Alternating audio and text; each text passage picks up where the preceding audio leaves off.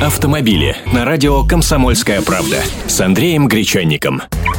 Здравствуйте. Пока мои коллеги с политического фронта грузят вас тяжеловесной информацией о предстоящих выборах, я обязуюсь всю неделю развлекать автокурьезами и прочими забавностями из околоавтомобильного мира. Сегодня про чудака, готового обменять элитную недвижимость на итальянский автомобиль.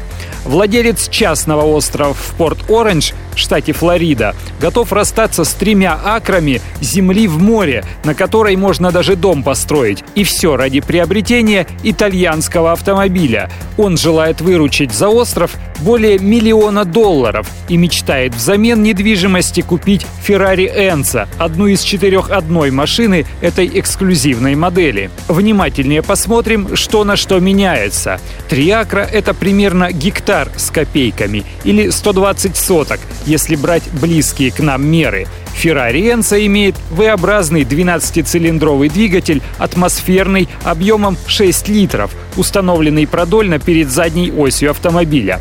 Разгон до 100 км в час 3,6 секунды. Максимальная скорость 350 км в час. Даже и не знаю, стоит ли меняться. Автомобили с Андреем Гречанником.